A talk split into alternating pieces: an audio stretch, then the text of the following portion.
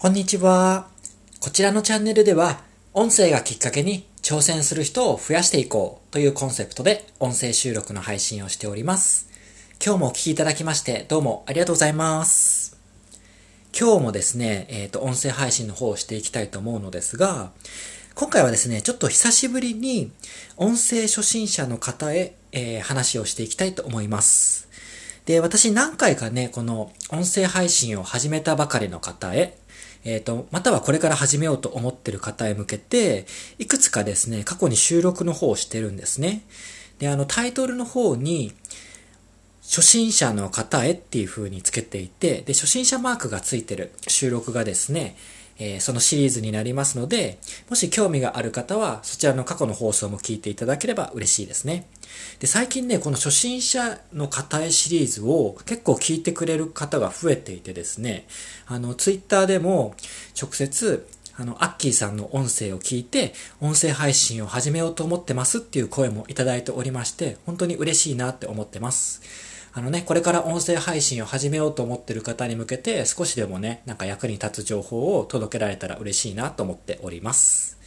で、早速ですけど、今日のですね、音声初心者の方へ向けた、えっ、ー、と、内容になるんですけど、今日はですね、アウトプット先を作るっていうことについてお話をしていきたいと思います。音声配信を始めようと思ってる方、また始めたばかりの方はですね、多分これよくある悩みかなと思うんですけど、自分には他の人に伝えられる有益な情報がないです。なので、私はその音声配信ですることができませんっていうような内容を時々聞くんですよね。で、これって、あの、そんなことは全くなくてですね、あの、多分難しくもしかしたら考えてるかもしれないですね。で、最初の方は音声配信を始めたばかりの頃って、その有益な情報とか役に立つ情報を届けないとって意識しすぎると、やっぱりね、途中でどこかね、音声配信をちょっと収録ができなくなってしまうっていう時期があの出てきてゃうと思うんですよね。で、最初はね、あの、あんまりその有益な情報とかを意識しすぎない方がいいと思うんですよ。で、もっとね、なんか気軽に配信してほしいなっていうふうに思いますし、有益な情報とか役に立つ情報っていうのももちろん大切なことではあるんですけど、それよりもあなたの音声を聞いてる人、あなたの声のファンになってる人って、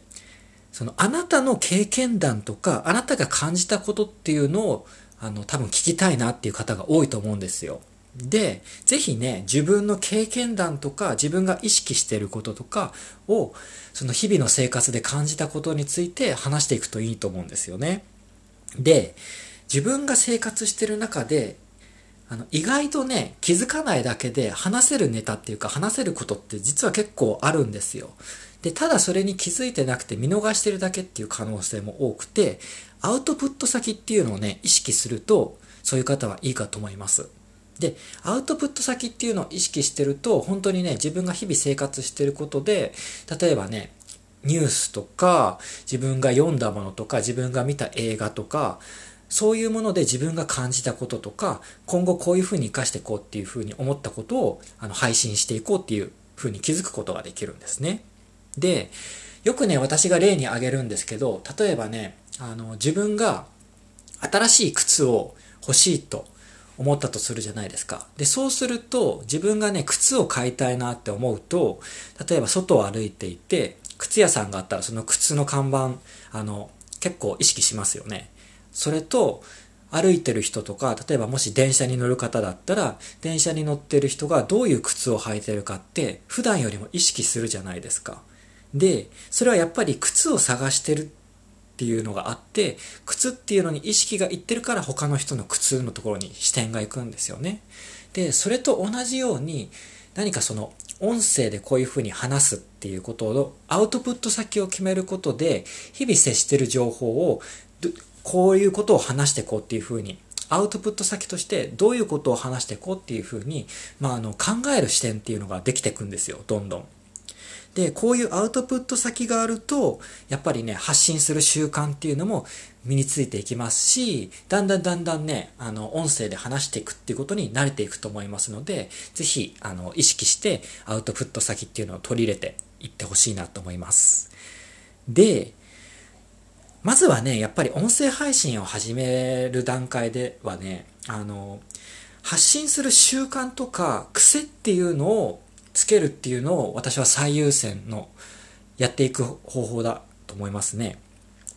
発信する習慣、癖を身につけていくっていうのを優先をしていってほしいですし、私はそれを優先していくことで、今も音声配信5ヶ月目に突入をして配信の方を続けることができております。で、アウトプット先を作るっていうと、もしかしたら難しく感じる方もいるかもしれないんですけど、そんな方にね、おすすめしたい方法を一つ紹介します。で、これはね、この方法を取り入れると、アウトプット先の脳を作ることができるっていうか、だんだんだんだんね、あの、変わっていくのを実感することができる方法なんですけど、それはね、何かというと、あの、メールマガジンに返信をするっていう習慣をぜひ取り入れてほしいんですよ。あの、あなたは何か、あの、メールマガジンって取られてますでしょうか？例えば特定の誰かのメールマガジンを取ってると、何日かに1回とか、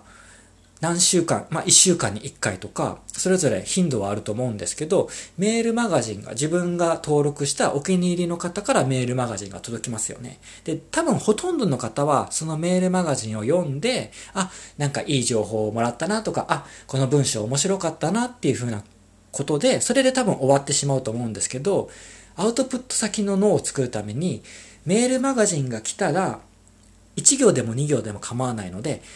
返信をするっていう作業をぜひやってほしいんですよね。で、これを続けていくとアウトプットをしていくっていう習慣もついてきますし、何よりもね、返信をするっていう前提でメールマガジンを読んでいくと、どういうことを自分は返信してこうかなっていうふうに考えながら、つまりアウトプット先をもう与えている状態ですよね。アウトプット先を作っている状態でメールを読むので、メールの内容もすごく入ってきますし、アウトプットをするっていう、もう、それを前提で読んでいくので、アウトプット先を確保した状態で、どんどんどんどん返事をしていくことで、アウトプットする習慣っていうのができていきます。これはね、本当に簡単なことなので、ぜひ、あの、取り入れてみることをお勧めします。はい。今日はですね、えー、音声初心者の方へ向けて、えー、アウトプット先を作るということについてお話をしていきました。で、引き続きですね、コメント返しをしていきたいと思います。2日前のですね、音声収録で配信をしました、スタイフのありがたさを感じた瞬間についてコメントをいただきました。えー、コメントはですね、姫野アット昨日の自分を1ミリ超えるさんからいただきました。姫野さんどうもコメントありがとうございます。いただいたコメントがですね、こんばんは。無料で発信聞くことができるのは魅力的ですよね。そしてスタイフは温かい。最高です。ありがとうございます。というコメントになります。で、どうもコメントありがとうございます。で、私、あの、2日前にそのスタイフのありがたさを感じた瞬間ってどういうことを話したかっていうと、まあ今、その、有料で、あの、聞くことができる音声配信アプリっていうのがどんどん増えていって、今後もどんどん増えていくっていう話をしてたんですよね。で、それをね、あの、新しい音声アプリが出るたびに、やっぱり無料で聞ける、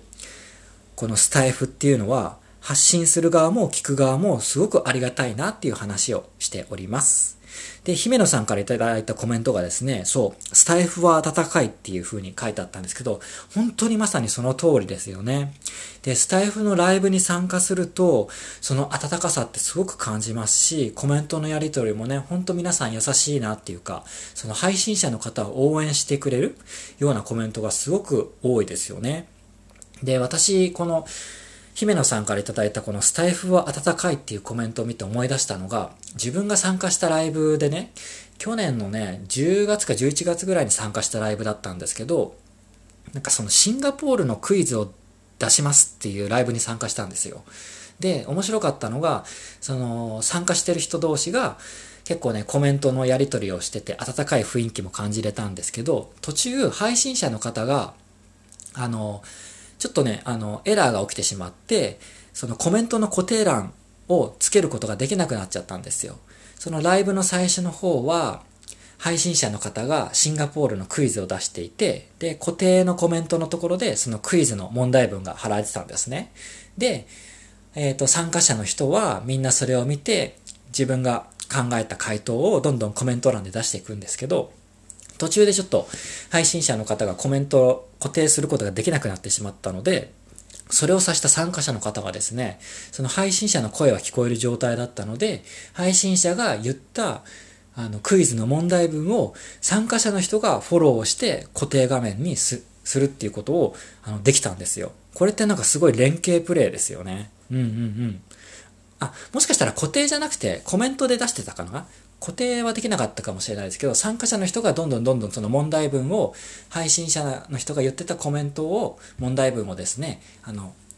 コメント欄で出すっていう作業をしてましたね。で、そういうなんか連携プレイとかも本当になんかスタイフの温かさを感じますし、やっぱりね、なんだろう、あの、音声ってその自分がお気に入りの人しかやっぱり聞かないじゃないですか。なので自然と自分が気に入った人の音声を聞きに行くのでファンが集まりやすいですし、そういうあの温かい優しいコミュニティっていうのが音声を生まれやすいのかなっていうふうに感じました。はい。コメントどうもありがとうございました。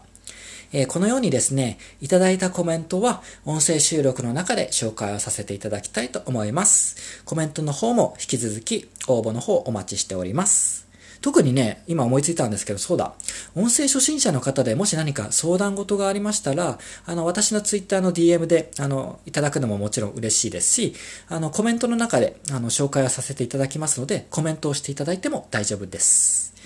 はい。今日もお聴きいただきましてどうもありがとうございました。引き続き素敵な良い日を、引き続き良い日をお過ごしください。ではバイバイ。